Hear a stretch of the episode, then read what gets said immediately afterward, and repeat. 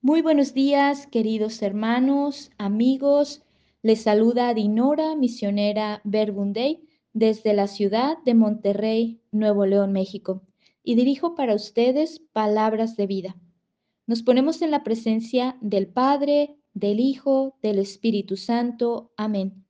Lectura del Santo Evangelio según San Marcos. Gloria a ti, Señor Jesús. Llegaron a Bethsaida y le presentaron un ciego, pidiéndole que lo tocara. Jesús tomó de la mano al ciego, lo sacó a las afueras del pueblo, y después de poner saliva en sus ojos, le impuso las manos y le preguntó, ¿ves algo? Él abriendo los ojos, dijo, veo hombres, y me parecen árboles que caminan. Jesús volvió a poner las manos sobre sus ojos. Entonces al ciego comenzó ya a ver con claridad y quedó sano, de suerte que hasta de lejos veía perfectamente todas las cosas. Después lo envió a su casa y le ordenó, ni siquiera entres en el pueblo. Palabra del Señor. Gloria a ti, Señor Jesús.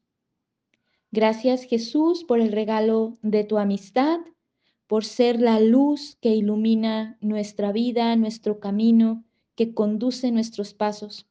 Te ponemos en tus manos nuestras vidas, las realidades que llevamos en nuestro corazón. Ilumínanos, Señor, guíanos, condúcenos.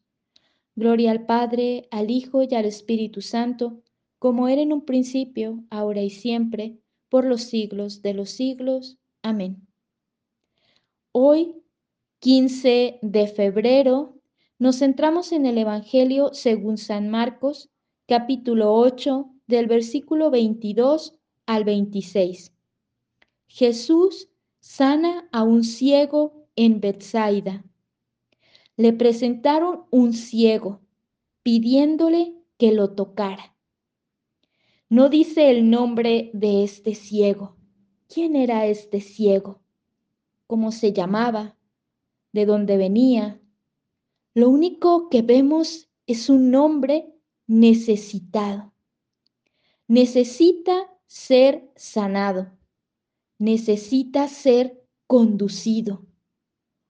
Y eso, pues todos nos identificamos, porque todos necesitamos de una u otra forma ser guiados, ser conducidos, ser orientados en nuestro proceso humano, espiritual, de integración de la fe y la vida.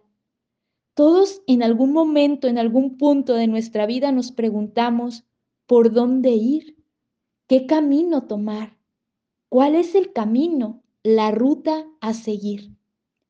Y en la oscuridad es difícil caminar. Quizás hemos tenido esa experiencia de levantarnos en la noche, de caminar entre la oscuridad y nos topamos con las cosas, nos golpeamos Quizás estamos expuestos a caernos porque no vemos nada. En la oscuridad vamos a tientas. Necesitamos de la luz para ver con claridad, para ver el camino, para ver las cosas, para dejarnos llevar. Necesitamos de la luz para ver, para caminar. Este ciego Puede ser tú, puede ser yo, podemos ser nosotros, que necesitamos ser conducidos, guiados, orientados. Necesitamos la luz para caminar, para avanzar en la vida.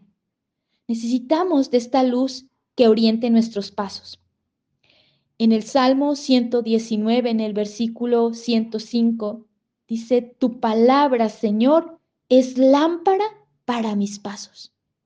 La palabra es luz, viene a iluminar nuestra vida.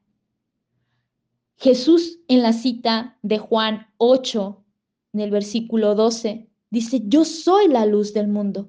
El que me sigue no camina en tinieblas. Jesús es la luz. Jesús dice, tomó de la mano al ciego lo sacó afuera del pueblo y después de ponerle saliva en sus ojos, le impuso las manos.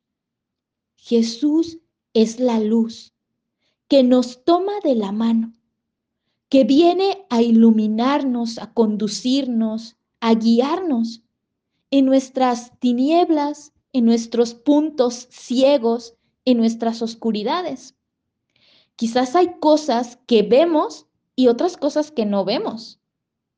Jesús le preguntó al ciego, ¿ves algo? Después de ponerle saliva en los ojos, después de tocar su cabeza, y de imponerle las manos, el ciego dijo, veo hombres, me parecen árboles que caminan. Y me imaginaba cuando uno va caminando entre las tinieblas. Vemos algo, vemos un poco el camino, pero hay una niebla, una neblina que no nos deja ver con claridad el camino. He tenido muchas experiencias así, de ir en la carretera, de caminar entre el campo, de ver eh, en la calle, ¿no? en mi pueblo, muchas veces, días así, de tiniebla, de neblina, y no ves más allá de, de donde vas caminando, de tu pie, de el paso que vas dando, todo se cierra de neblina. Hay cosas que vemos y cosas que no vemos, que no alcanzamos a ver con claridad. Hay cosas que vemos en nuestra vida. Hace falta esto, no hay esto, la otra persona no tiene esto, a mí me hace falta esto. Quizás a veces somos de esas personas que nos quejamos y vemos lo que hace falta. Vemos lo que no hay, pero quizás no vemos con claridad lo que sí hay, lo que está, lo que hay a nuestro alrededor y que podemos valorar, agradecer, reconocer. Quizás somos de las personas que tenemos puntos ciegos en nuestra vida. Esos puntos ciegos que no nos permiten ver con objetividad las cosas.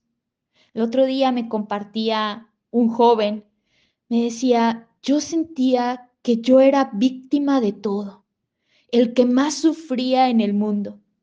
Pero en la oración, Jesús me hizo comprender que hay muchos jóvenes como yo que sufren, que no le encuentran sentido a su vida, que viven en medio de situaciones realmente difíciles, sin trabajo, el abandono de sus padres, padres que se han ido, que han migrado a otro lugar. Dice, yo en mi pequeñez me sentía que solo veía mis dificultades, mi sufrimiento, mi dolor, y ahí me estaba hundiendo. Pero Jesús en la oración me hizo ver que hay más. Esos puntos ciegos en nuestra vida, que a veces no alcanzamos a ver con claridad pero en el diálogo, en la intimidad, en ese trato cercano de amistad, de confianza, en ese diálogo sincero con Jesús, Jesús nos va abriendo los ojos.